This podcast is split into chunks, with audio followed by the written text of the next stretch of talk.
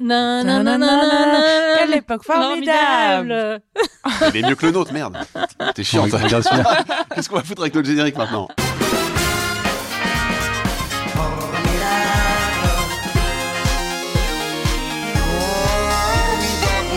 Bonjour, bonsoir, salut et surtout bienvenue dans une époque formidable, une époque où la cinquième puissance mondiale est menacée de coupure d'électricité cet hiver, une époque où un animateur télé au QI qui n'excède pas sa température anale insulte un élu de la République à l'antenne, une époque où des hôpitaux sont victimes de cyberchantage. On vit vraiment une époque formidable et nous allons passer cet épisode à parler de sujets de société et de tendances, mais pas n'importe comment et pas avec n'importe qui puisque accompagné de mes deux co-hosts, Samia Salut. et Alex, Salut.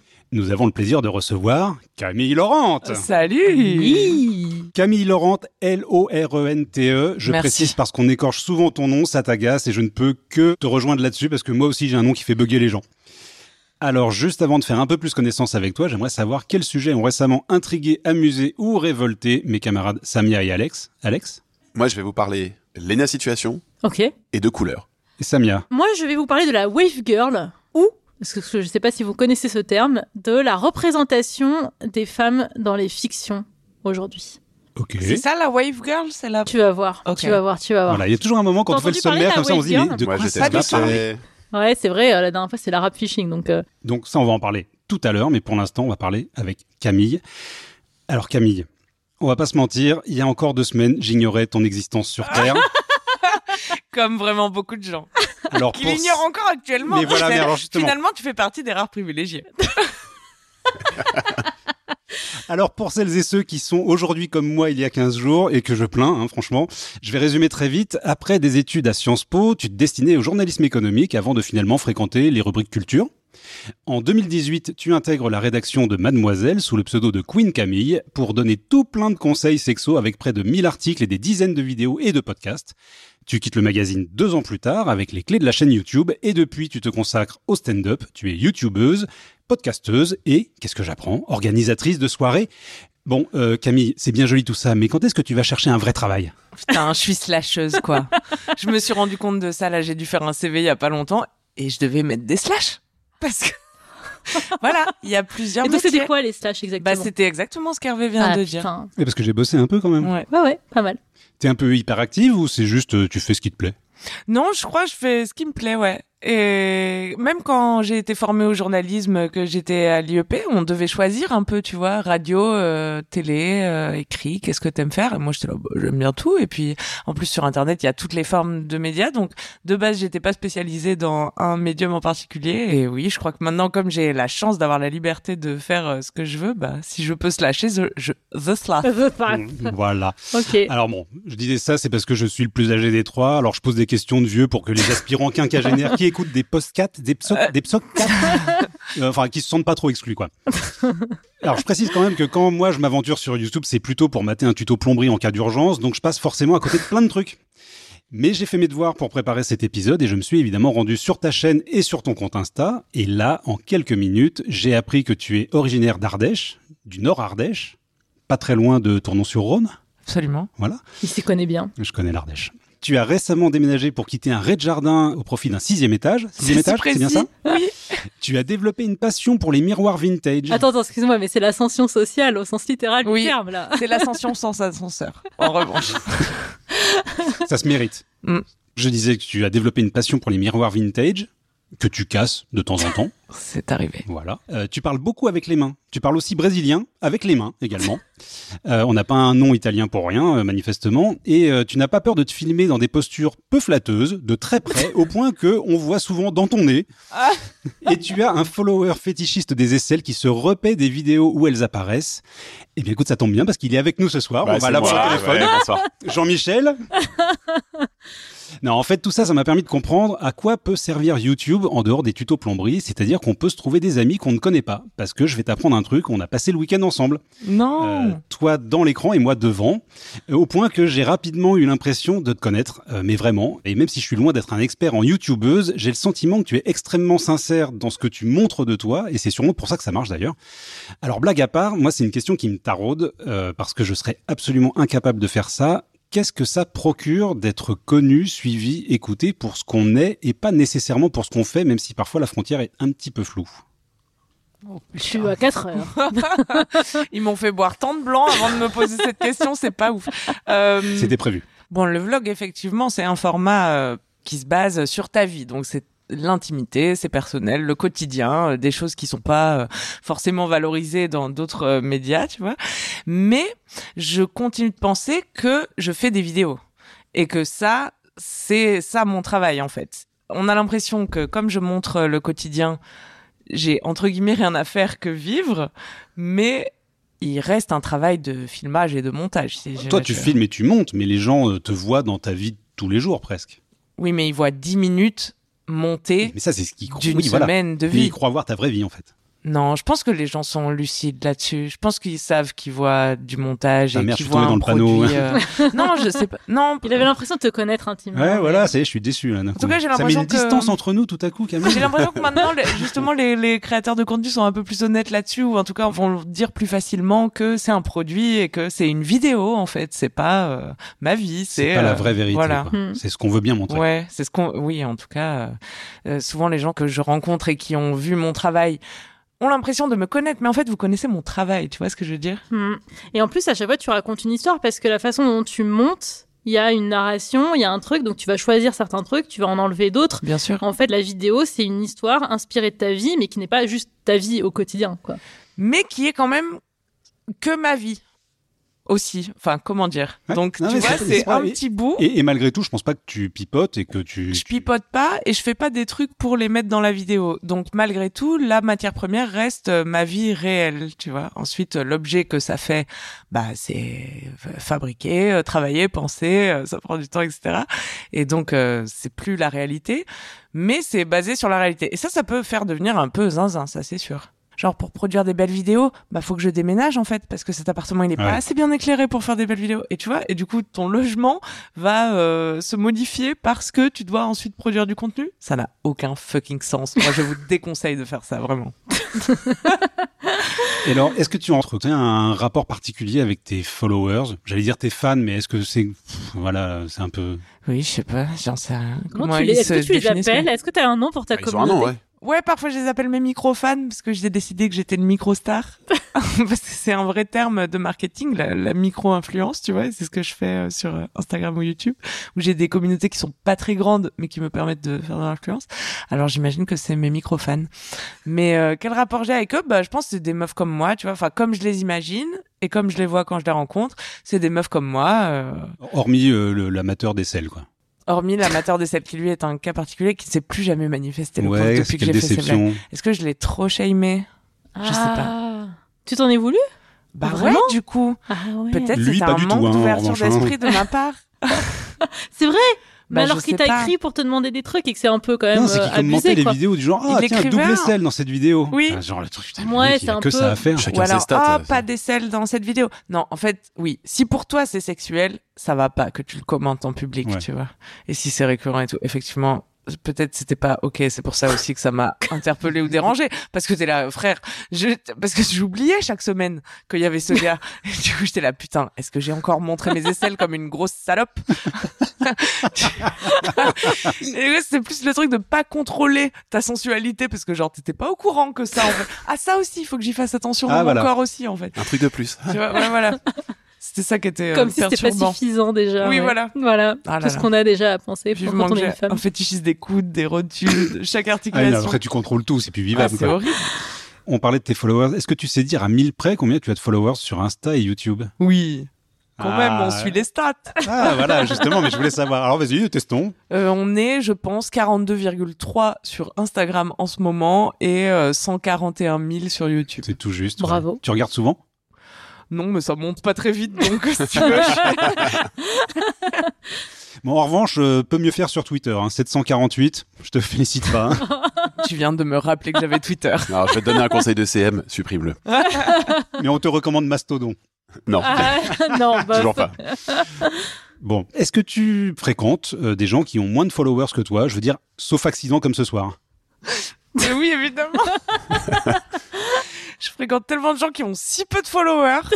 ah, la honte. La honte. Ça permet eux. de garder un peu les pieds sur terre. quoi. Ouais, voilà, le prix de la baguette, tout ça.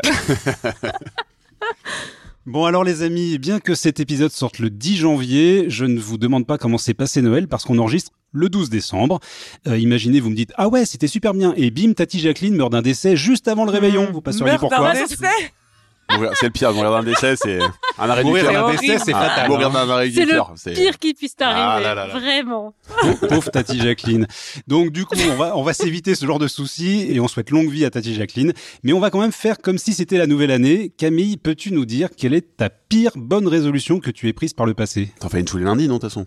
Ouais, tous les lundis, j'ai un peu l'impression de changer de vie et je prends beaucoup de bonnes résolutions, mais hmm, La pire, Mais- hein, la pire. La pire. La pire bonne résolution. Mais c'est quoi une pire bonne résolution? Ah Parce bah, qu'en général, celle tu qui vas était vers, celle qui euh, était une fausse bonne idée euh, a priori. quoi. Ah ah non, moi j'ai toujours des très bonnes idées, comme faire du sport, euh, arrêter la clope, euh, Ah tu ouais. vois, manger bien. euh.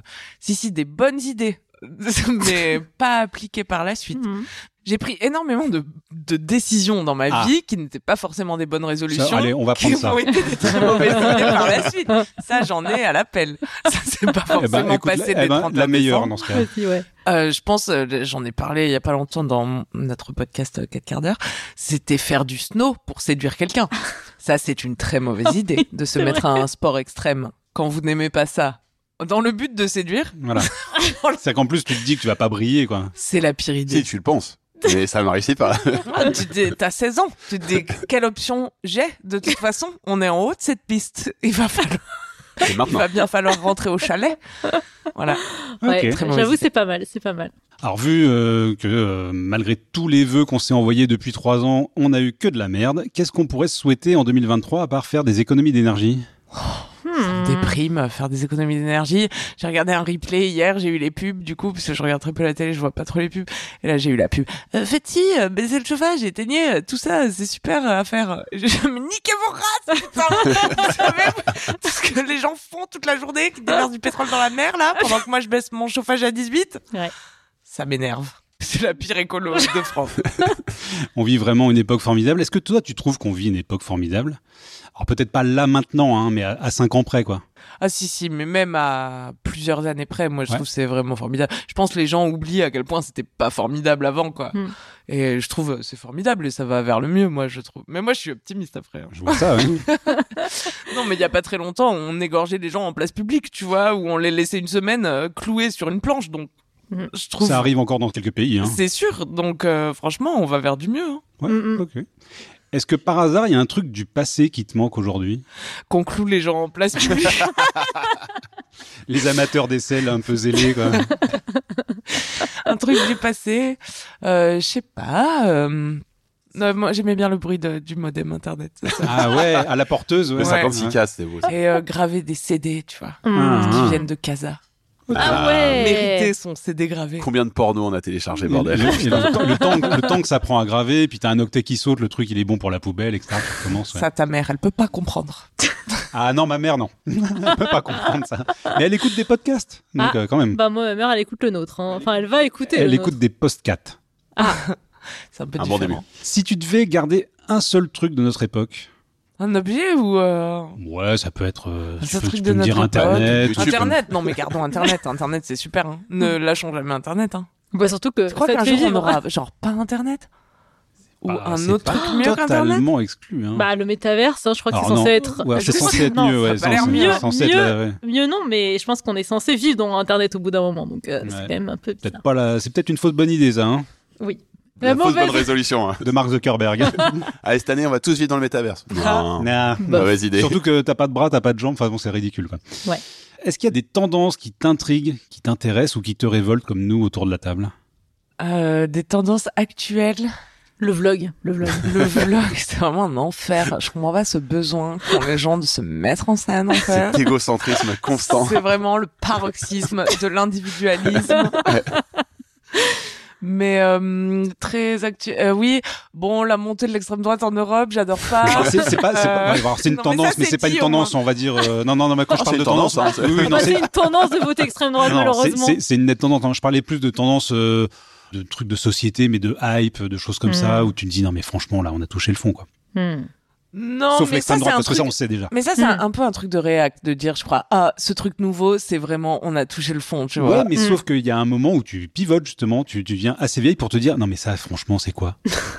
Pas encore. Non, toi pas encore peut-être, mais peut-être que sur un truc où tu vas dire non mais sans déconner quoi. Oui, mais tu sais, rien de ce qui est humain ne m'est étranger, euh, disait quelqu'un, je sais pas qui. Pas moi. Disait Emmanuel Kant. Voltaire, je crois, j'aime bien. Ah ouais Donc, pff, non, je vois que les gens sont perdus et souvent débiles, mais je peux pas leur en vouloir, en fait. tu vois?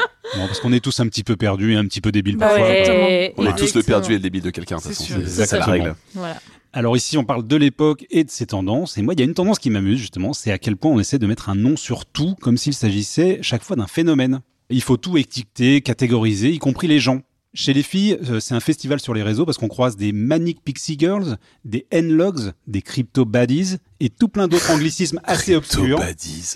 Ouais, des Crypto Baddies. Tu veux savoir ce que c'est Je n'ai entendu aucun terme Eh pour ben l'instant justement, que parce tu que viens tu lis dire. pas encore assez l'ADN, Ouais. mais justement c'est dedans. Alors les crypto baddies, c'est des meufs qui revendiquent le girl power à base de Mais NFT. NFT. Voilà, tu vois tu avais compris.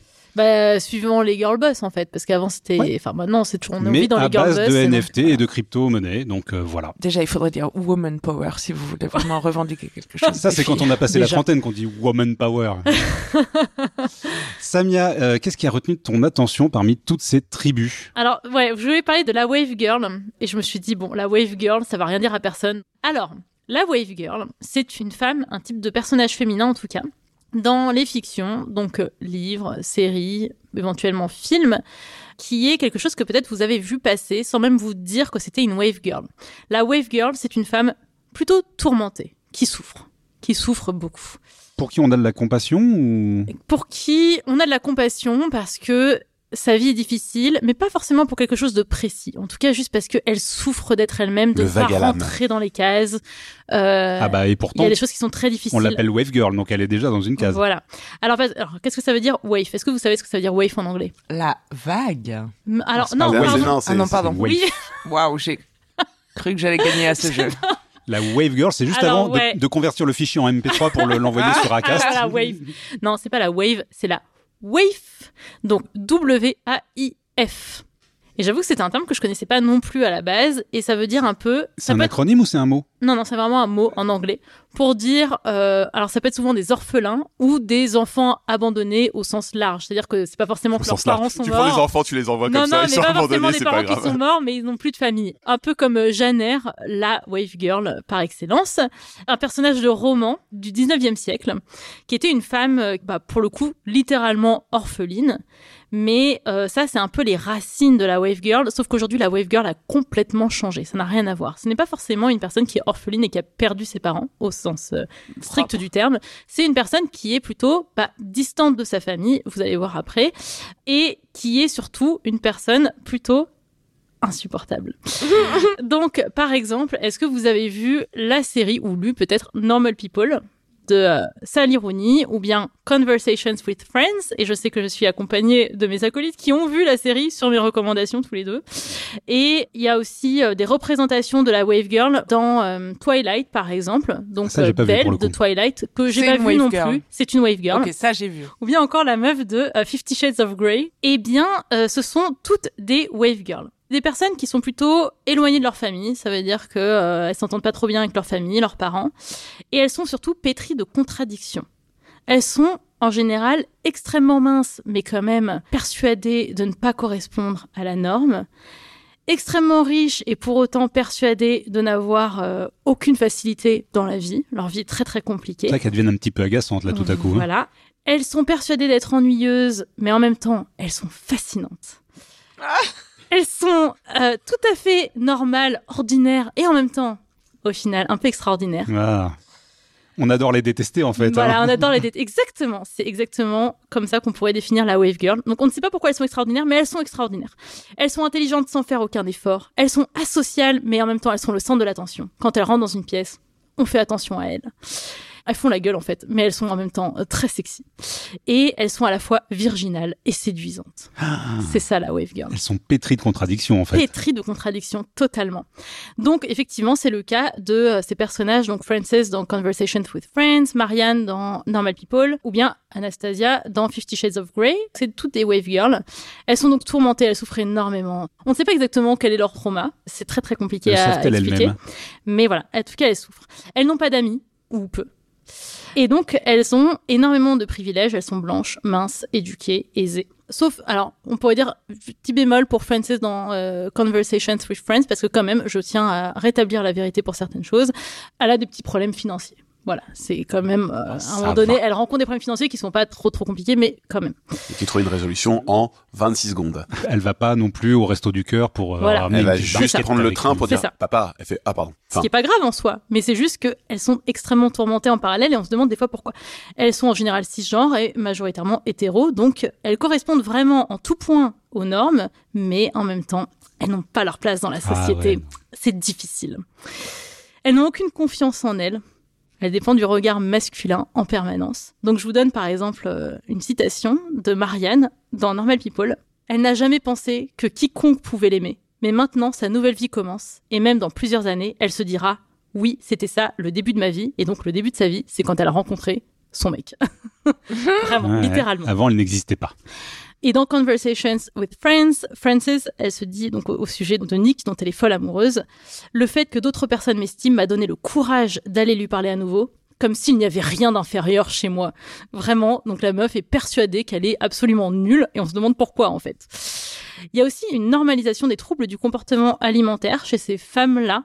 C'est-à-dire que en général, elles sont extrêmement minces, mais c'est pas forcément euh, un hasard. Par exemple, dans Normal People, Marianne, pendant tout un été, oublie de manger, quasiment, quoi. Enfin, vraiment, littéralement, elle Oups. oublie de manger, voilà. Et donc, c'est censé être normal et un trait de caractère un peu amusant de sa personnalité. C'est pas du tout traité comme un vrai trouble du comportement alimentaire. En soi, c'est pas grave de parler de ça. Le problème, c'est que c'est censé être un truc presque aspirationnel, en fait. C'est le summer body, mais poussé à. Voilà, c'est summer body, mais d'une meuf qui ne cherche pas le C'est summer encore body. pire. C'est malgré elle, en fait. Parce que même ses copines doivent la détester. Alors, ses copines, si elle en a, parce qu'en général, elles n'en ont pas beaucoup. Euh, c'est très très difficile pour elles de, se faire des amis. Et donc, elles sont censées être à la fois euh, très intelligentes, mais en même temps, elles ont des difficultés énormes pour exprimer ce qu'elles veulent. Donc, par exemple, dans Normal People, Marianne, à un moment donné, aimerait vivre, ou en tout cas rester en couple avec son mec. Elle aimerait bien qu'il s'installe chez elle, pourquoi pas. Et lui, il se trouve qu'il est dans une situation financière très compliquée, ce qui n'est pas son cas, elle, elle est assez riche. C'est un wave Euh, boy, non, non c'est ça. Et donc, il n'ose pas euh, lui demander de venir chez elle dans son appartement. Pourtant, il y a de la place. Et elle, elle est persuadée que il veut rompre et qu'il n'ose pas vraiment formuler euh, ce qu'il pense. Et donc, ils se séparent pendant un bon moment parce qu'ils n'ont pas, ils n'ont pas réussi à se dire ce qu'ils voulaient dans la vie. Juste à se parler. la quoi. communication, la communication. On le savait. Ça, c'est une bonne résolution à Voilà. prendre pour 2023. Ça, c'est la Wave Girl, qui est un peu un lieu commun dans les fictions et notamment dans les séries, euh, les C'est des films, persos etc. écrits par des hommes. Eh ben non. Eh ben non, justement. Ouais, même Fifty Shades of Grey, c'est une femme. Non, non, justement. Mais c'est un certain type de femme, c'est-à-dire que c'est des femmes quand même blanches, aisées, qui viennent d'un certain milieu et qui dépeignent des femmes qui sont comme elles, en tout Blanche, cas, qui sont... d'un Voilà. certain niveau. Ouais, c'est ça, exactement. Ou bien qui, dé- qui dépeignent des femmes soit qui leur C'est des ressemblent, autobios, quoi. soit euh, telles qu'elles aimeraient être, en fait. Mhm. Tu vois Mais c'est intéressant de se dire que c'est des autobios, parce que ça veut dire que ces femmes aisées blanches et minces et, et cis et hétérosexuelles ont écrit ces personnages qui sont peut-être ressemblants à leur vie. Et En même temps, ça évite de bosser, quoi. Oriane Sofia Coppola fait que ça depuis le début de sa carrière. En fait, elle raconte toujours le personnage d'un- d'elle, Ouais. mais à une autre époque. Un peu Un perdu. personnage un peu perdu, déraciné, qui sait pas trop ce qu'elle C'est vrai. veut, qui machin. C'est toute la carrière de Sofia Coppola. Et elle fait vrai. son cinéma là-dessus depuis maintenant 20 ans, quoi. Donc, Ouais, euh, ouais. Mais ça mais s'arrange pas de film en film. non, ça c'est un autre problème. Et il se trouve qu'avant la Wave Girl, parce que c'est quand même important de donner du contexte, on- il y avait ce qu'on appelle, et je pense que la Wave Girl fait partie un peu de cette grande catégorie, je pense que c'est un grand chapeau, c'est la Millennial Woman. Est-ce que ça vous dit quelque chose? Donc c'est la femme milléniale, voilà. Mais euh, pareil, la façon dont elle est dépeinte dans les fictions, qui est vraiment un peu réductrice, quoi. Donc en général, c'est le personnage principal d'un roman, d'un film ou d'une série. Elles sont assez tourmentées pour être intéressantes, mais pas au point d'être repoussantes quand même. Intelligentes, drôles, belles, mais en même temps, elles se détestent. Vraiment, elles n'ont aucune confiance en elles. Donc, on a vraiment la wave girl qui commence à se dessiner. Mais c'est quelque chose qui date de il y a quelques années, alors que la Wave Girl, c'est plus récent. Elle a souvent des troubles psychiques, sa vie est chaotique, euh, elle prend des décisions qui sont jamais les bonnes. Alors parfois on peut se reconnaître dedans, certes, mais pas forcément euh, à ce point. C'est un peu plus euh, Girls de Lena Dunham, en fait. Exactement. Voilà, j'allais citer des exemples. Girls de Lena Dunham. Totalement. Enfin, en tout cas, euh, le personnage d'Anna dans Girls, la personnage principale. Je sais pas si t'as vu Camille. Non, j'ai pas vu Girls. Oh, mais comme Dieu. je suis une femme blanche, mince, cis, hétéro, je pense que je peux répondre aux questions. Non, mais en tout cas, même une série que j'adore, Fleabag, qui est super. Ça n'enlève rien à la qualité de la série, mais il se trouve que le personnage qui est dépeint dedans, c'est une millennial woman avec un petit peu euh, ses lieux communs. Le problème aussi de ces femmes-là, c'est que donc elles sont tourmentées, mais il faut le montrer à l'écran. Et c'est difficile parfois quand on est dans une dépression. C'est juste qu'on va pas quitter son lit, mais au bout d'un moment, c'est un peu chiant si on voit que ça dans une série. Faut regarder la fenêtre en pleuvant. Tu demandes à Sofia Coppola, elle te fait une scène en bagnole où euh, Scarlett Johansson regarde par la fenêtre du taxi Ouais. et il y a de la pluie qui coule sur le carreau et Et voilà. la chanson, une musique des années 80 qui est vraiment cool. Non, mais j'ai lu un, un article qui citait euh, This Way Up, qui est une série, avec euh, le personnage Ah, principal. J'adore cette série. Ah ouais, tu l'as vu? Ouais. Ah bah génial, parce que je l'ai pas vu pour le Moi, coup. j'ai lu Ah, le livre, si vous voulez. Ah, L'actrice, Oh, bah, l'actrice est juste mais irrésistible de, de rire et de séduction. Mais alors, ben. je la mettrais pas nécessairement exactement dans cette catégorie-là, mais euh, Eh ben, eux, ils l'ont mis dans la catégorie de la millennial woman, en tout cas. Euh, dans cet article hein, du Guardian, que on mettra tous les liens dans les notes de l'épisode. Et en fait, bah, la dépression, c'est difficile de le rendre à l'écran. Donc ça, parfois, ça peut être la façon dont elle se regarde dans le miroir, euh, peut-être sa façon de pleurer, etc. Mais au bout d'un moment, il faut quand même Quand des choses pleut. qui se passent. et donc, euh, par exemple, elle, à un moment donné, elle est à vélo la nuit, elle grille un feu rouge et elle manque de se faire renverser par une voiture. Et donc, c'est censé montrer à quel point Elle sa vie est chaotique parce qu'elle est en dépression, quoi. Ah, Il fallait juste respecter le feu Voilà. aussi, hein, peut-être. Hein. Ouais, mais elle est dans sa tête. Voilà. Et donc, ces, ces femmes-là sont censées être relatable, comme on dit. Donc, on peut s'identifier à elles. Et ces œuvres sont vues comme féministes, ce qui n'est pas entièrement faux, dans la mesure où on montre des femmes qui sont un peu plus complexes que ce qu'on a l'habitude de voir, qui sont peut-être un peu plus des anti-héroïnes, entre guillemets, que des vraies héroïnes. Ouais. C'est juste qu'en fait, elle, elle passe le test de Bechdel, c'est tout, en fait. En fait, c'est juste que ça. tu fais un test où, pour une fois, elles parlent pas forcément que de leur mec, même si 90% du temps, elles font que ça. Ouais. Derrière, après, elles vont avoir une conversation entre deux meufs, déjà, ce qui est exceptionnel. Elles vont avoir un nom et un prénom, Hum, hum. ce qui arrive quand même assez rarement sur un personnage féminin. Et elles auront un arc narratif, Mm. Aussi pauvre soit-il, autour de l'amour, mais elles ont quand même un peu eu deux- quelques histoires à côté qui leur, qui racontent leur quotidien. Ouais. Mais, mais, Mais, pour euh, autant, ça montre pas des femmes extrêmement émancipées, quoi. Alors, c'est ça le problème, c'est qu'en fait, c'est des femmes qui quand même dépendent énormément de la validation des autres et notamment des hommes. Et de l'amour de l'autre. voilà, pour leur donner confiance en elles. C'est des femmes qui sont quand même dans les standards de beauté. Euh, la plupart du temps, moins pour girls, parce que Anna, elle est quand même grosse, c'est un personnage qui est un peu différent de ce qu'on a l'habitude de voir à, l'écran. En tout cas, je parle des normes de beauté. Donc le problème, effectivement, c'est que bah déjà, c'est un petit peu réducteur, c'est pas représentatif de toutes les femmes d'une génération. Or, la millennial woman était censée un peu euh, représenter une génération. En tout cas, c'est comme ça qu'on avait présenté Anna dans Girls. On avait dit ah bah c'est super, c'est ça, c'est la millennial woman, tu vois. C'est comme ça que sont les femmes aujourd'hui. Et le problème, c'est que non, euh, il y a des tas de femmes qui ne vivent pas les mêmes choses et qui vivent parfois des choses plus dramatiques, qui subissent du racisme, ce qui n'est le cas d'aucune des femmes euh, dans ces séries, dans ces livres. Donc c'est un petit peu réducteur. Et il y a un problème aussi, c'est qu'on aspire un peu à leur ressembler, parce qu'il y a un côté, oh là là, c'est sexy quand même d'être euh, en dépression, et c'est sexy d'être triste. Et euh, c'est quand même, je suis vachement plus intéressante si je suis triste et mal dans ma peau que bah, si je kiffe la vie et que je rigole, quoi. Et puis, outre le fait effectivement qu'elles appartiennent à une certaine catégorie qui n'est pas représentative de la population, ma conclusion, quand j'en ai quand même une, ma conclusion, c'est qu'en fait, à la base, je pense que c'est quand même une bonne idée de présenter des femmes un peu plus complexes et des personnages féminins plus complexes que ce qu'on avait l'habitude de voir. On avait l'habitude de voir à l'écran des femmes soit affirmées, soit complètement effacées. Enfin, en tout cas, on était vraiment dans des trucs aussi très très réducteurs. Et donc là, on voit des personnages plus nuancés. Le fait qu'elle soit pétrie de contradictions n'est pas forcément une mauvaise idée en soi, parce qu'on est tous pétris de contradictions, on est tous nuancés. Mais le problème, c'est qu'à force, elles sont devenues un peu un cliché, et il y a ce côté un peu aspirationnel de la femme mystérieuse qui ne parle pas beaucoup, qui n'a pas d'amis, qui est en dépression, comme si c'était quelque chose qu'on recherchait en fait. Et, Enfin, et c'est Et dommage. voilà. Et j'ai pas. Ah, et tiens, j'ai oublié de Et- finir ma phrase. Chercher ma dernière phrase. Non, voilà. C'est dommage parce qu'en fait, je pense qu'on pourrait aller encore plus loin dans la représentation des femmes. Et surtout, si on représente des femmes dans la fiction, que ce soit dans les livres ou dans les séries, on n'est pas forcément obligé de dire on représente la femme d'aujourd'hui. Et parfois, c'est un défaut qui ne vient pas des auteurs et des autrices. C'est un défaut qui vient des critiques, qui va dire ah bah voilà, girls, ah bah c'est les femmes d'aujourd'hui. Non, en fait, girls, on voit quatre femmes blanches qui euh, bon ont peut-être des problèmes, mais moins que d'autres femmes qui ne sont pas euh, comme elles. Et donc, euh, il faudrait simplement les présenter comme un certain type de personnage féminin et il faudrait qu'on ait d'autres représentations, ce qui existe mais ce qui est moins mis en avant.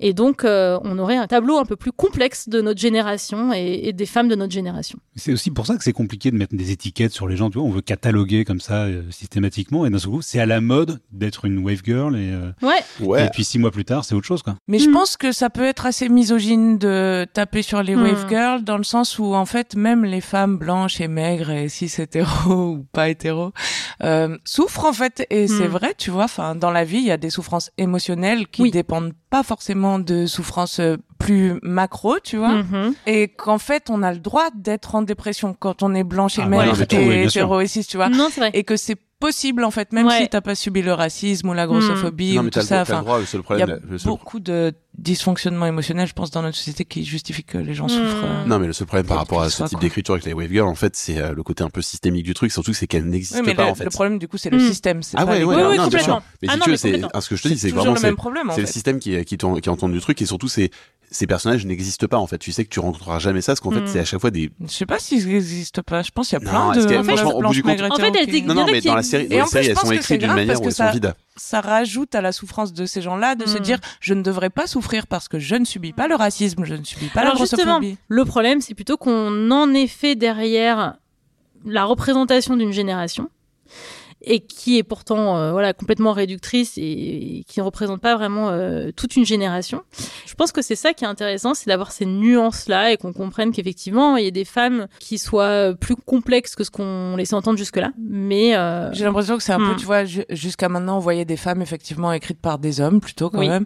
Et là, bon ben, cool, c'est écrit par des femmes, mais en fait, c'est que par une tranche de femmes que le système encore Voilà. permet. Ouais. Et en fait, on a mis une femme parce que c'était déjà énorme de mettre une femme, tu vois.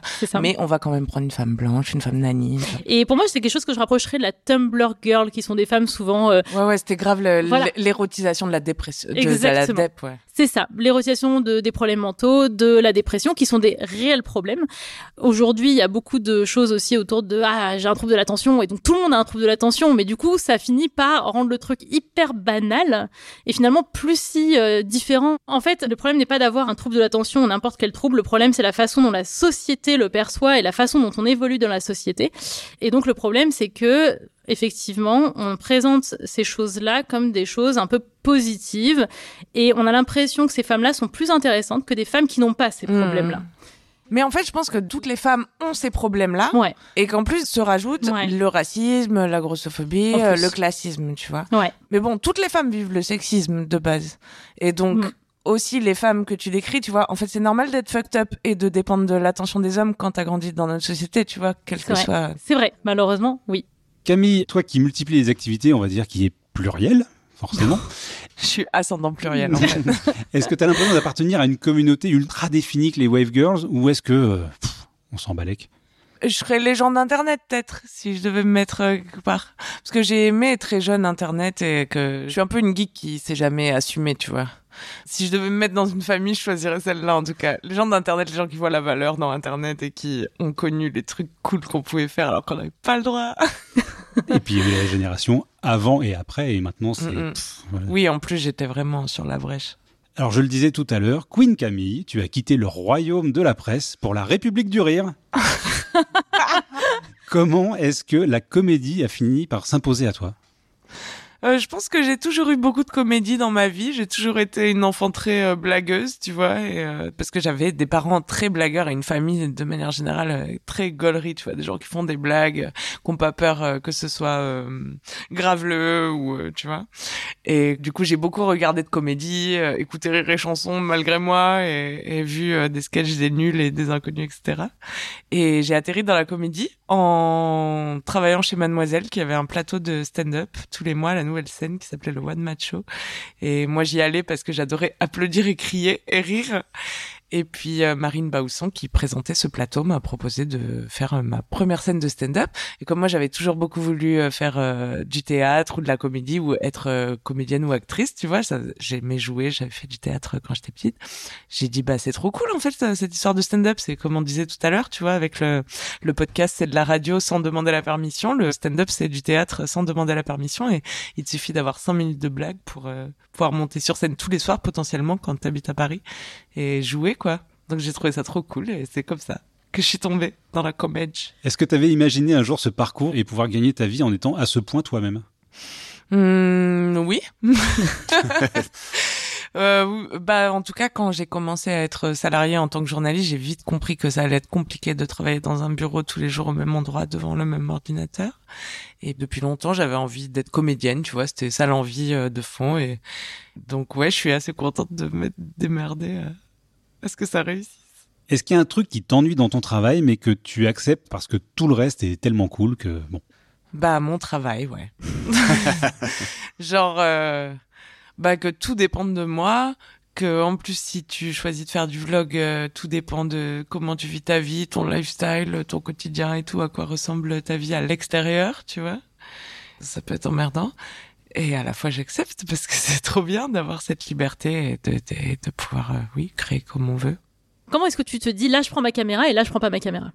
Parfois il se passe des trucs dans ma vie qui seraient cool à filmer mais j'ai pas la foi parce que euh, j'ai envie de profiter de cette soirée euh, sans sortir ma caméra, sans mettre ma caméra sous le nez de mes amis aussi, tu vois. Je pense que vloguer sur une base très très régulière, ça m'a un peu dégoûté de filmer. Ce que j'aimais d'en filmer, c'était aussi peut-être que je pouvais choisir quand je le faisais et qu'il n'y avait pas d'impératif de résultat derrière. Et donc quand tu dois produire un vlog de tant de minutes euh, chaque semaine, tu t'arrêtes euh, jamais en fait parce que tu arrêtes de monter ton dernier vlog euh, le samedi soir et en fait le dimanche matin faut recommencer, tu vois, parce que dans quatre jours il va falloir commencer à monter, et bref. Et donc ça s'arrête jamais. Et oui, mais c'est à chaque fois qu'un plaisir devient un travail, je pense, c'est un peu pénible quoi. Ok. Mais ça oblige à faire un peu la part des choses, sinon tu deviens la comédienne de ta propre vie quoi. Aussi, ouais, ouais, c'est ouais. Non, c'est vraiment, moi je déconseille. Hein ne faites pas ça chez vous. Ça rend psycho, je pense. Si vous n'êtes pas droit dans vos bottes, ça peut vite vous rendre zinzin, ouais. Camille, est-ce que comme beaucoup de podcasteuses, tu n'as pas le temps d'écouter des podcasts? À part mes propres podcasts. Voilà. est-ce que tu écoutes tes propres podcasts? Ouais, grave. Ah, tu écoutes tes propres podcasts? Est-ce que tu écoutes d'autres podcasts? Non. Ah, en vrai, si. Euh, si, si, j'ai écouté tant de transferts ces derniers temps. Ça m'a fait passer par plusieurs euh, périodes. Il y a eu d'abord une période où je me suis dit, euh, putain, tous les gens sont vraiment des fils de pute. Parce que t'entends que des histoires horribles de gens qui ont fait confiance et qui se sont fait niquer. Et t'es là, putain, je peux vraiment plus faire confiance à personne. Et après, tu passes dans une seconde phase où tu te dis, est-ce que moi j'ai été un fils de pute et qu'aujourd'hui c'est un épisode de transfert? Est-ce que je vais pas devenir un épisode de transfert un jour? C'est ça. Et ouais, donc c'était assez perturbant. Alors, je parlais de justement de cette histoire des podcasteurs qui n'écoutent pas des podcasts parce que c'est là que je raccroche les wagons. Je parle d'Alex parce que en plus d'être podcasteur, euh, c'est un homme déconstruit qui m'a confié avoir écouté La Poudre. Quelle déconstruction. Et qui, invitait Lena Situation. Alex, est-ce que tu veux qu'on en parle? On peut en parler, pas de souci, j'assume totalement. Alors, de quoi je vais vous parler en fait Je vais vous parler de synesthésie. Effectivement, on est d'accord, je le confesse, c'est pas un phénomène de notre époque. J'ai fait cette chronique en fait suite à l'écoute d'une interview de Lena Situation dans La Poudre de Lorraine Bastide sur Spotify. Ouais, j'écoute le podcast aussi Canapé 6 places de Lena Situation sur Spotify et je l'aime beaucoup, Lena Situation, pour plein de raisons. Je trouve que bah, déjà en fait elle parle pas à moi, mais je comprends ce qu'elle raconte et je me dis ah ok c'est ça que les gens de son âge déconstruisent et me comprennent. Je fais ah ça c'est bien. Et voilà, je la trouve hyper intéressante et en tout cas, je trouve que vraiment elle a la voix de sa génération. Non, je plaisante, c'est pour rebondir par rapport à ta chronique. En tout cas, pas de la nôtre, hein, ça c'est sûr parce que non, mais on est je trouve tous plus vieux autour de la table. Ce qu'elle explique, en tout cas, je trouve ça vraiment cool et euh, j'aime bien écouter ses interviews et donc je me suis dit, je vais savoir un petit peu ce que hmm. quand elle ne fait, pose pas les questions, comment elle réagit et donc j'ai écouté son interview dans la poudre qui est largement plus intéressante que son interview chez Tony Parker. Voilà. Euh, dans cette interview, elle parle en fait de playlist Spotify et elle explique qu'elle classe la musique non pas par thème ou par style, mais par couleur. Et quand elle écoute la musique, une couleur forte se dégage. J'avais déjà entendu en fait ce phénomène par le passé, mais sans vraiment m'y intéresser à fond, et elle explique que elle ne s'y connaît pas trop non plus sur le sujet. Donc Lena cite, ouais, je prends la confiance par rapport à elle très vite, cette chronique est pour toi, même s'il y a 99,9% de chances que tu ne l'écoutes Jamais. Mais c'est pas grave. Donc Lena, tu es synesthète. Waouh, carrément, ça y est, je l'appelle par son prénom et je la tutoie. Je m'emballe, je m'emballe, je m'emballe. Donc déjà, tu n'es pas seul. 4% de la population l'est. Sachant qu'il y a actuellement 152 formes différentes détectées de synesthésie. C'est héréditaire, mais sans avoir la même forme de synesthésie forcément, et ça peut sauter des générations, donc c'est assez difficile à détecter. C'est un peu le bordel. Mais alors, hein. attends, C'est attends. peut-être pas eh, héréditaire du ouais, coup. bah ça l'est en fait, parce qu'il y a vraiment des personnes... C'est comme les yeux bleus, tu sais, des fois on dit ça saute une génération. et- c'est vrai. C'est comme les yeux bleus, c'est Enfin, les vraiment yeux la- bleus ou les yeux marrons, peu importe. hein, mais- Donc, euh, il y a certains synesthètes qui voient des couleurs pour des chiffres, d'autres qui perçoivent des odeurs, d'autres qui ont des sensations et d'autres même carrément des goûts. Donc, la synesthésie, c'est quoi? C'est un trouble neurologique de la perception dans lequel une ou des sensations supplémentaires sont ressenties dans une autre région du corps en plus de celle qui est perçue normalement. C'est bon, vous l'avez Oh, Ouais. je suis. ouais. Ok, bon, c'est bien. Vous êtes, euh, on n'a pas assez bu pour euh, vraiment ne pas comprendre. Donc, l'étymologie du mot est grecque. On a déjà trop bu pour faire genre Ouais, ouais, ouais, t'inquiète. ouais, J'ai- Moi, j'ai compris tous les mots que t'as dit. Donc, la- son étymologie est grecque, comme le pied d'Hervé, bien évidemment. Syn. Oh, C'était gratos. C'était gratos. J'avais envie de j'ai envie de te mettre dans la sauce, tout. Et donc, syn signifie ensemble et asthésis signifie sensation. Donc, sur la planche ou dans le sable, je recherche des sensations, comme dirait la femme. Bien sûr. Je cherche. Attends, il y a toujours une chanson, normalement, tu pourras la chanter, voilà. Merci. Sensation. Ouais, c'est ça. Ah, j'aurais dit jaune, mais Pour dire chacun son en fait, truc, hein. moi-même, j'ai une forme de synesthésie. Voilà. Oh. je l'ai découvert il y a Ah. 6 ans dans ma vie. J'ai une mémoire synesthésique. Et en fait, je ne sais pas du tout comment l'utiliser aujourd'hui, mais j'apprends au fur et à mesure et c'est assez compliqué. Comment tu l'as découvert? Je l'ai découvert vraiment en allant voir un médecin. C'est-à-dire qu'en fait, euh, tu vois, je suis allé voir un médecin qui est aussi psy et on a vachement discuté et en fait, on parlait de sensations, de euh, problèmes psychologiques par rapport à ça et euh, au fait de ressentir les choses. Et en fait, il m'a posé un tas de questions pendant genre une heure et demie et euh, il m'a dit à la fin, vous pensez avoir quoi comme mémoire? Et je lui dit, bah, j'ai clairement une mémoire visuelle. Il m'a dit, ouais, bien sûr, ouais. Et donc là, il m'a expliqué par A plus B que pas du tout, que j'avais une mémoire synesthésique. Et en fait, il m'a expliqué pourquoi. Et en fait, je me suis fait, ah. Et en fait, c'est vraiment la première fois de ma vie, tu vois, j'étais assis dans son bureau devant lui et j'ai vu toute ma vie repartir en arrière comme si j'allais mourir. Où je me suis dit, ah, j'ai vraiment jamais rien compris en fait à ce que je vivais. Et vraiment de dire, ah oui, c'est vrai qu'effectivement, ça m'explique beaucoup, beaucoup de choses dans ma vie d'un coup, quoi. Et euh, en fait, c'est vrai que je suis pas très tactile parce qu'en fait, le fait de toucher a une vraie signification pour moi. Et en fait, le fait d'avoir, tu vois, de ressentir les choses, de toucher, de me baigner, même le, le fait de sentir l'eau, ça me rappelle directement le souvenir au moment où je l'avais. C'est-à-dire que je peux te raconter exactement une conversation que j'ai eue à un moment T parce que je sais qu'il faisait chaud, que j'étais baigné, que machin. Et en fait, le fait de retrouver ces sensations-là, tout de suite, je retrouve le souvenir tel quel. C'est ça synesthésique, C'est dans le une forme, corporel c'est une forme Ah de non, c'est une synesthésie. forme, C'est ouais. une C'est forme. c'est quoi C'est une, forme d'association de, C'est une de perception, de perception. de- ouais. ouais. Et donc, tu as des gens aussi comme ça qui euh, connaissent les déclinaisons de pi, parce qu'en fait, justement, tu leur dis des chiffres, et pour eux, c'est des couleurs. Et en fait, tout de suite dans ton cerveau, T'associes comme, un, Associe. comme un moyen C'est un truc mémotechnique. ouais. ton Mais- cerveau, en fait, euh, le- continue, euh, continue, continue, Ce qui est continue. intéressant, c'est que pour toi, du coup, le toucher, c'est compliqué. Alors qu'on pourrait penser Ouais. qu'au contraire, c'est plus facile pour toi parce que le toucher, c'est ça qui te donne des sensations qui- que tu retiens ensuite. Oui, mais j'ai Ouais, pas mais de tout c'est trop intense. T'as pas, oui, Ouais, t'as, beaucoup de ça. sensations, c'est beaucoup de sensations. Ok, Donc c'est ça le problème. Donc, Lenny, bon, je me, je me- je Allez, ce que tu as actuellement, ça s'intitule la musique couleur ou la chromesthésie.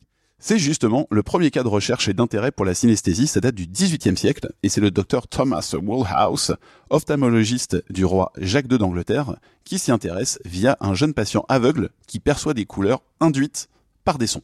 De là, en fait, fin du 19e et 20e siècle, c'est en top trend sur Twitter. Ah, carrément. Tout le monde en parle. Chez les romantiques, Verlaine et Baudelaire écrivent carrément des poèmes synesthésiques, mais les haters le discréditent. C'est la Oh, fin du game. Une fois par siècle, ça revient, mais ça reste un petit peu trop subjectif et un peu trop expérimental pour être une vraie discipline neuropsychologique. Donc en fait, c'est un peu laissé euh, à l'abandon. Il faut attendre en fait les années 80, 1980, Ah oui, merci. décennie où les femmes étaient jusqu'au bout des seins, comme disait Michel Sardou, bien évidemment. hein. La révolution. référence On parle de Lena Situation et Non ensuite mais attends, de on Michel dit la Sardou. ref, mais en même temps tout le monde la connaît. C'est ça qui est triste, vous la connaissez sans qu'on ait besoin de le dire. C'est triste quand même. non la révolution cognitive en fait est en marche et un chercheur découvre en fait que les associations synesthésiques ont le même temps de réaction que les associations imaginaire. C'est-à-dire que ton cerveau met autant de temps à t'envoyer l'information pour euh, un truc qui va être synesthésique que quand tu réfléchis, que tu imagines quelque chose.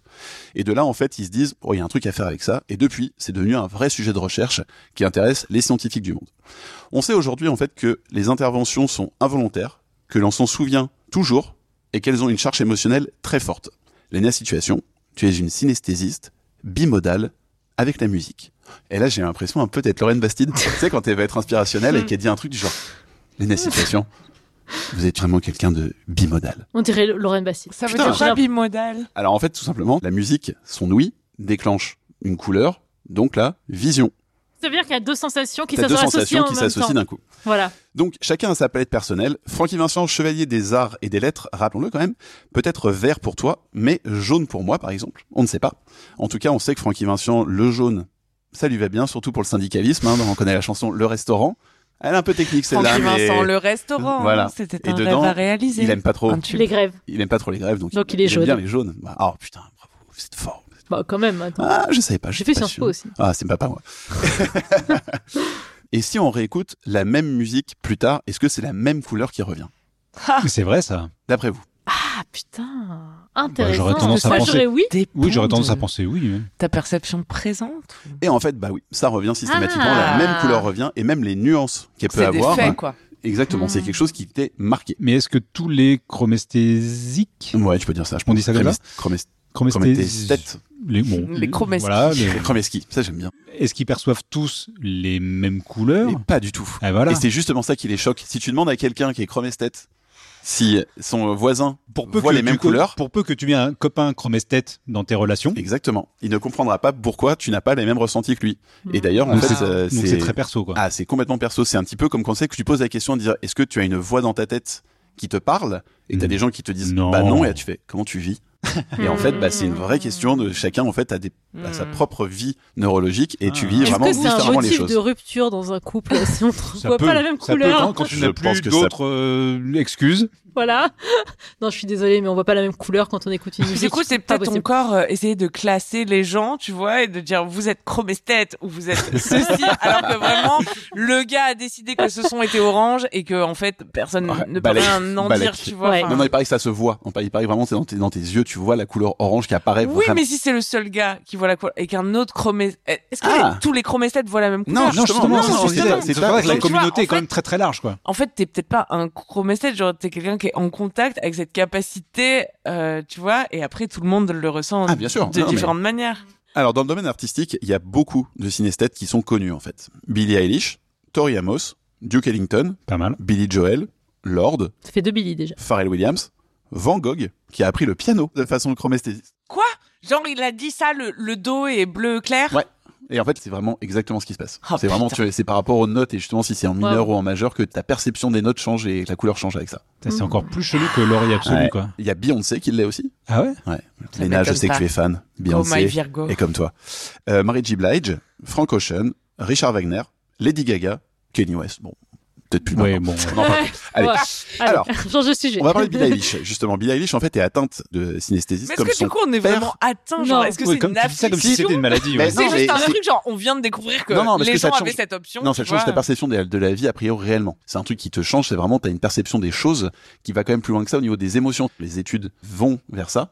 C'est que tu vas te rendre compte que les synesthètes ont plus d'émotions que les gens. Comme nous. Mmh. T'as une relation cognitive différente des autres gens. Et ça, c'est Hmm. une réalité physique. Mmh. Si tu veux, c'est juste ton cerveau qui n'est pas connecté de la même manière à ce Hmm. niveau-là. Donc C'est- pas, ça veut pas pas du dire tout. que tu Ah, as ça veut pas dire un problème. Et bien sûr, il va y avoir un problème neurologique, ne veut pas dire que c'est une maladie pour autant. C'est juste que t'as pas la même façon de voir les choses. Donc le père de Billie Eilish et son frère le sont aussi, sauf qu'ils n'ont pas la même pathologie. Et euh, donc Billie Eilish, pendant une interview au Late Show de Jimmy Fallon, explique, et elle le dit, elle dit tous les jours de la semaine ont une couleur, un chiffre et une forme. Obvious. Et donc si justement quand vous regardez ses vidéos et ses clips, elle utilise justement sa synesthésie pour créer son univers visuel. C'est vraiment par rapport à ressenti qu'elle a. Après, elle a aussi le syndrome de Gilles de la Tourette, mais ça n'a rien à voir. Ah ouais, sérieux, elle est Ouais, ouais, tourette ouais, ouais, Ah, je savais pas. Ah, mais tout le monde a pas ça putain, putain. Ah, pardon. Donc, il y a aussi certains synesthètes en fait qui euh, utilisent la synesthésie pour écrire leurs paroles, pour ne pas faire rimer les mots entre eux, mais pour faire rimer les couleurs entre elles. Waouh. Waouh. Ah, et Lord fait beaucoup ça avec Ah, ses oui. albums où elle essaie que toutes les chansons aient la même couleur, donc elle fait des musiques jusqu'à ce que elles ressentent la chanson d'une certaine couleur. Incroyable. Et euh, son dernier album, par exemple, pour elle, est doré. Et son Ça, album pour avoir un d'avant, disque d'or, mais son euh, album d'avant est violet. Elle, a deux- elle donne des couleurs à chaque fois. Quoi. D'accord. Dans un article de Nautilus, qui est un média euh, spécialisé en sciences, ils expliquent qu'à l'université de Berkeley, en Californie, ils expérimentent pour savoir justement si la synesthésie et les non-synesthètes voient les mêmes couleurs. Ça, c'est une vraie question qu'on se poser, parce que là, on se dit, pourquoi on serait vraiment différent d'eux si on vit pas la même chose? Peut-être qu'en fait, c'est un peu du hasard. Peut-être qu'ils nous mentent en plus, on ne sait pas. Donc, la question sous-jacente aussi qui reste derrière ça, c'est est-ce que nous, on vit les mêmes émotions? Est-ce que les émotions sont universelles? Souvent, nous, non synesthètes, qu'est-ce qu'on fait? On va baser ça en fait par rapport juste aux émotions de la musique. On va juste s'adapter en fait par rapport à ce qu'on écoute. Et comme les émotions sont souvent attachées à des couleurs, parce qu'on nous apprend que Hmm. les émotions sont des couleurs, tout ce qui va être plus triste va être bleu. Enfin, vous avez eu vice versa de Pixar, c'est exactement la même chose, c'est exactement la même idée. De là, en fait, en moyenne, il y a 37 couleurs qui vont être utilisées pour euh, donner à peu près tous les champs euh, de sentiments possibles. Et en fait, on se rend compte que on utilise uniquement des facteurs culturels. Mais par contre, ce qui est intéressant, c'est que c'est culturel, mais c'est pas forcément culturel par rapport à un pays. Parce que ils ont fait le même test aux États-Unis et les résultats sont les mêmes entre les Américains, les Mexicains et un pays asiatique. Ah ouais. C'est que les couleurs en fait restent les mêmes parce que culturellement, on nous apprend que ces couleurs-là appartiennent à un sentiment. Est-ce que Mm. c'est pas lié aussi au fait de l'uniformisation de la pop net, oui, culture bien sûr. ou- voilà. Ça, ça fait, ça fait partie. Je parle d'aujourd'hui. Je parle pas dans, le- je parle pas du temps. Donc c'est vraiment quelque chose qui est vraiment distinctif et qui fait qu'en tout cas, nous, on est, on n'a pas une, un- quelque chose qui est instinctif. Comme les synesthètes, qui eux, en fait, quand ils écoutent la chanson, tout de suite, sans rien faire, ils ont une couleur qui apparaît et qui peut n'avoir aucun rapport avec la couleur de la musique. C'est juste leur ressenti entre leur œil, leur oreille ou quelque chose qui va faire qu'en fait, la couleur va apparaître. Voilà. Donc, Léna Situation, tu en sais plus sur toi. J'avoue que grâce à ça, j'en sais un peu plus sur moi. Et tu n'es pas seul, d'accord? Donc, si un jour, couleur mentalo d'Eddie Mitchell, la vie en rose d'Edith Piaf, entre gris clair et gris foncé de Jean-Jacques Goldman, idée noire de Bernard Lavillier ou bleu canard de Julien Doré ne sont pas aux bonnes couleurs pour toi, c'est normal, on est tous différents, et c'est très bien comme ça. Eh ben, ouais. Un magnifique message de tolérance. Et d'amour entre gens. Camille, Camille, revenons un tout petit peu. euh, À toi, quand oui, même. Voilà, exactement. Est-ce que tu as un don particulier comme la chromesthésie A priori, La- oui, elle est synesthète. Ouais. hein.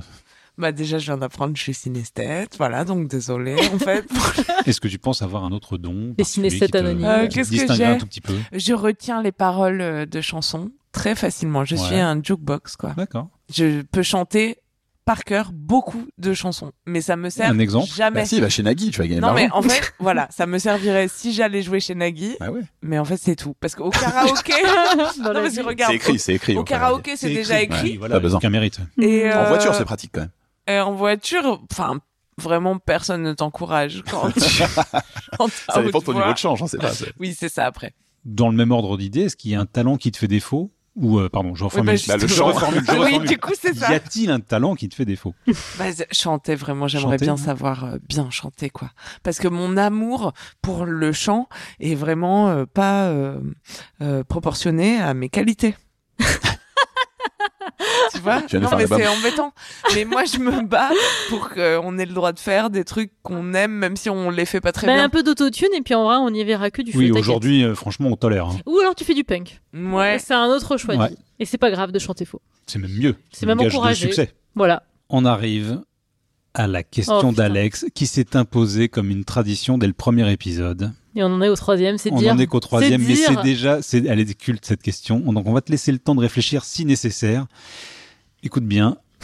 Qu'est-ce que Est-ce que c'est la dernière question? Oui. c'est Non? Ouais, si si. En On peut général, dire- on va dire oui oui. Non, c'est En pas en général. général. Non, c'est en général depuis le deuxième épisode, hein, simplement. C'est vrai. Parce que dans le premier épisode, c'était au tout début justement. Qu'est-ce que tu as fait la dernière fois pour la première fois? Attends parce que moi c'est terrible euh, dès Ah, qu'on mais- me demande un truc Ah dans non, la mais vie, on a- Bah non, mais ce c'est soit hyper dur, hein. On a hyper tout, non, non, précis, on ouais. est les derniers à vouloir répondre à cette question. hein. Attends, attends, je réfléchis. Je sais. J'ai joué en anglais pour la première fois cette semaine. Ah, C'est vrai, j'ai vu une story, ouais. Ça faisait longtemps que, comme je fais du stand-up, je m'étais dit, ah bah, ce serait cool de jouer en anglais parce que c'est une langue qui m'a jamais été trop difficile de pratiquer. Et donc, euh, je me disais, bah, ça peut être trop cool, surtout que hum, l'anglais, ça a cette réputation d'être euh, efficace en comédie, surtout, tu vois, parce que quand t'as besoin de dire moins de mots, que tu peux inventer des mots, enfin, ça te Ouais. donne, euh, t'as l'impression que c'est beaucoup plus souple que le français, en tout cas. Et que, du coup, tu vas être plus marrant. Bon, spoiler alert. c'est pas vrai. Il faut quand même travailler.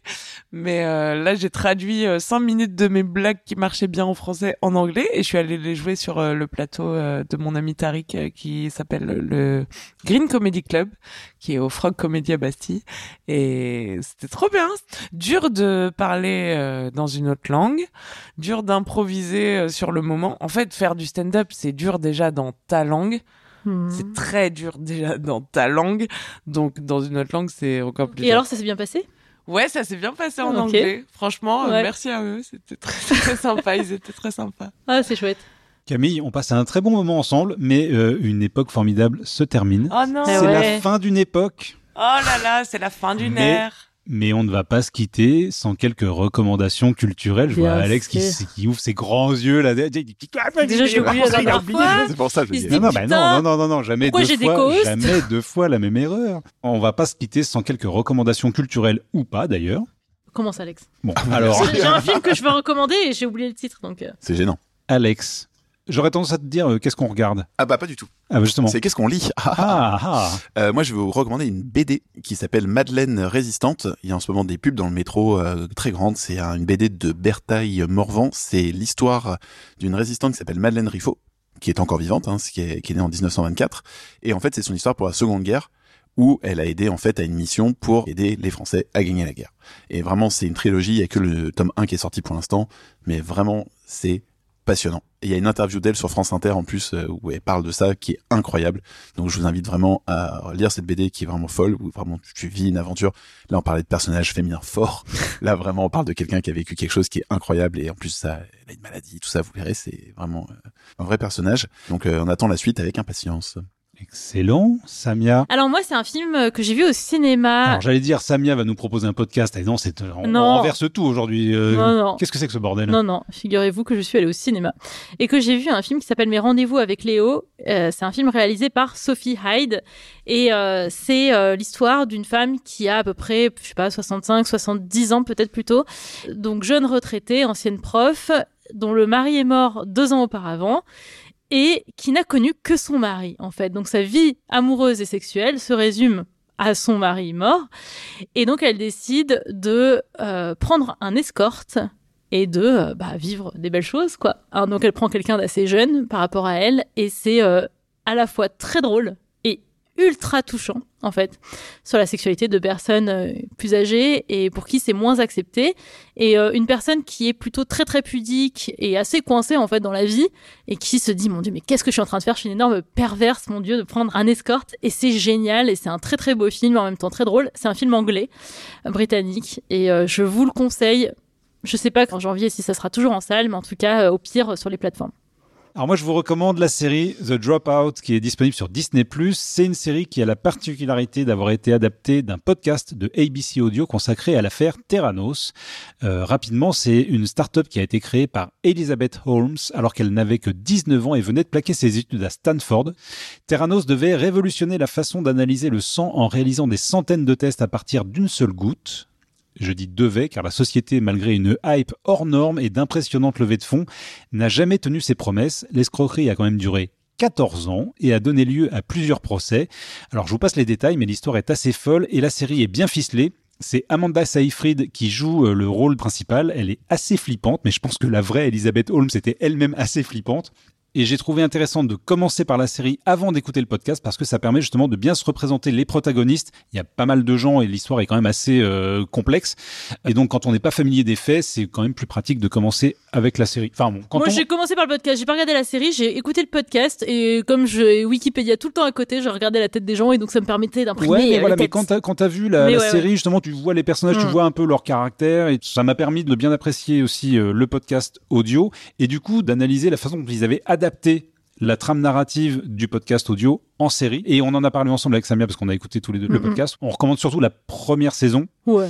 parce que la saison qui a suivi, donc en fait, plusieurs années après la première saison du podcast, en fait, il retrace les différents procès euh, qui ont lieu donc euh, bien des années après, et c'est un petit peu longuet et répétitif. Bah parce qu'en fait ils l'ont fait au fil de l'eau, ils l'ont fait pendant le procès. Alors que la première saison avait été faite euh, a posteriori, l'issue donc de- ils voilà, avaient eu le temps de construire une série bien ficelée. Hmm. La saison 2, c'est vraiment au fil de l'eau, donc à chaque fois qu'il s'est passé quelque chose au tribunal, ils le racontent dans le Et, podcast. et- et il resitue beaucoup les événements. Et donc, quand on a déjà écouté la première saison et qu'en plus on a regardé la série télé, euh, c'est un peu Voilà. euh, redondant. Camille, est-ce que tu as une suggestion pour celles et ceux qui nous écoutent? Alors, je suis la pire personne pour vous donner des recommandations culturelles. C'est-à-dire que hier, j'ai hein j'ai mis Netflix pour regarder pour la 16e fois Friends, comme toute Bah, écoute. personne qui n'a aucune inspiration dans la vie euh, et qui est bloquée dans les années 90. Cette série est très problématique. Hein. J'ai encore regardé en entier là, ça ne va pas du tout. Ah bah il y a plein de les trucs qui vont pas. ouais. répliques les plus sexistes sont prononcées par Phoebe. Ça me donne envie Ah ouais? de Ah mourir, ouais. vraiment. C'est affreux. Donc là, je, je l'ai encore refait euh, de la saison 1 à la saison 10, bon, parce que j'ai encore vécu une rupture amoureuse et c'est ce que je fais quand je vis des ruptures amoureuses. Mais là, je me suis dit vraiment c'est la dernière fois. Et hier, euh, Netflix ne marchait pas. Je sais pas si non, Ah c'était bon que chez moi. Moi j'ai écouté, j'ai pas regardé je Mais attendez, ça va ça va m'amener à une reco culturelle du coup, un truc euh, qui est arrivé vraiment par hasard dans ma vie. Euh, comme j'ai si peu d'idées, Netflix ne marchait pas. J'ai tapé TF1 dans la barre de Google. J'ai même pas la télé, mais je suis là, je sais même Le pas. premier truc qui m'est venu à l'esprit, TF1. En fait, je sais tellement pas ce qui existe, ce qui se fait, parce que j'ai cette- Salto. j'ai cette sorte de, c'est une maladie, je sais pas, je me protège, je, je, je sais pas. Et du coup, je suis allée sur TF1 et figurez-vous que j'ai trouvé immédiatement mon bonheur puisqu'il y a une nouvelle série d'hypnose sur TF1. Et moi, l'hypnose, c'est ma passion. Ah ouais l'hypnose de divertissement, l'hypnose thérapeutique, euh, toutes les sortes d'hypnose. Je trouve ça génial. Et donc, TF1 a pris euh, un street hypnotiseur, puisque c'est comme ça que ça s'appelle apparemment. Je pense que c'est un mec qui faisait des vidéos à la base sur TikTok ou sur en tout cas les réseaux. Tu sais, il claque des doigts et puis il hypnotise très vite des gens et juste pour rigoler, tu vois, il leur fait faire des trucs ridicules et tout. Et donc c'est un mec qui s'appelle. Adonaïs. Je crois que l'émission s'appelle Hypnose avec Adonaïs ou un truc comme C'est ça. parce que les, les gens font des trucs nom, ridicules, ils s'en souviennent pas, mais c'est filmé. Ah, c'est horrible. Attends, Ouais. c'est pas trop gênant. Et c'est exactement ça. C'est toujours très gênant. C'est vraiment hilarant. Et euh, bon, moi, je trouve ça hilarant parce que je suis une grosse beauf, je pense, mais c'est quand même hyper intéressant de se dire waouh, notre cerveau est si fort ou si fucked up qu'on peut arriver à croire qu'on vit vraiment des vrais trucs alors que c'est pas des vrais trucs. Et ça veut dire aussi, enfin moi je m'en sers pour me rassurer, pour me dire en fait quand tu vis des vrais désespoirs ou des vrais trucs qui sont liés, tu vois, à des trucs loin qui n'existent plus aujourd'hui, eh ben en fait c'est juste une illusion de ton cerveau parce que les gens ils croient vraiment qu'ils sont dans des grands huit, ils croient vraiment qu'ils sont que le- que cet arbre c'est leur meuf, que tu vois, enfin il leur fait croire des trucs de ouf, tu vois, parce que rien qu'avec le pouvoir de la suggestion et tu te dis waouh. euh, incroyable comment moi-même je dois sûrement me faire niquer tous les jours par mon cerveau. Du coup, intéressant à voir pour rigoler et pour Hmm. prendre du recul un peu sur euh, ce que Sur la façon Tu dont vis on dans ta perçoit le monde. Ah, c'est ouais. intéressant. Hyper intéressant ça. Comme quoi on Moi, peut je kiffe du sens même dans un l'hypnose. divertissement. Et ce gars quoi. hyper Voilà. sympathique euh, et ça se voit qu'il est très gentil avec les gens et tout. C'est Bon, bah, trouvé c'est ça bien. génial. J'ai bingé euh, les 10 épisodes qui existent, qui durent chacun 10 minutes. Éclatez-vous. Eh ben, fuck Netflix, euh, il y a TF1. Ouais, voilà. c'est la conclusion de une époque formidable.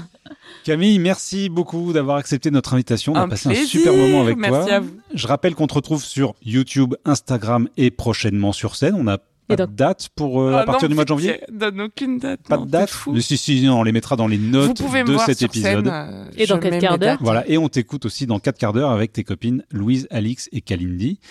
J'ai une promo que je veux bien. Ah, faire. mais Ah. attends, mais Ah. vas-y, vas-y, vas-y, envoie la promo. C'est la chatte en feu. Ah, Ah mais bah oui. oui, bien En sûr. plus, j'en ai parlé tout à l'heure, mais on n'a pas développé quand je te disais que effectivement tu organisais des soirées. Oui. Allez sur Instagram, at la chatte en feu, tout attaché. Et il y a deux E qui se suivent, faites attention.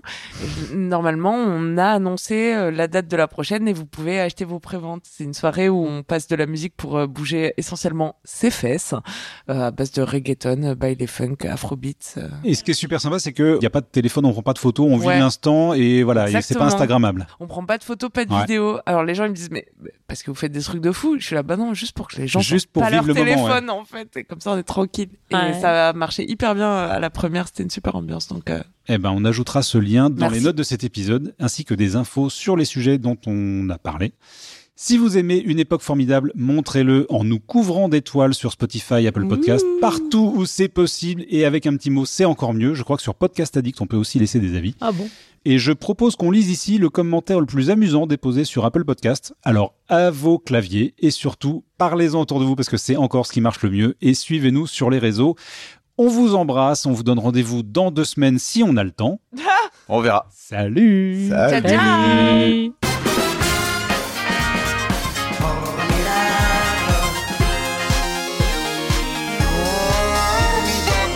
Samia, euh, qu'est-ce qui a retenu ton attention parmi toutes ces tribus? Ah mais du coup je redis mon... Non, Non, tu ta démarrer chronique. ta chronique, je pense. Ah mais attends mais je croyais qu'on commençait par Alex, c'est pour ça que je t'ai perdu. Excusez-moi, est-ce que ça ressemble vraiment à ma chronique?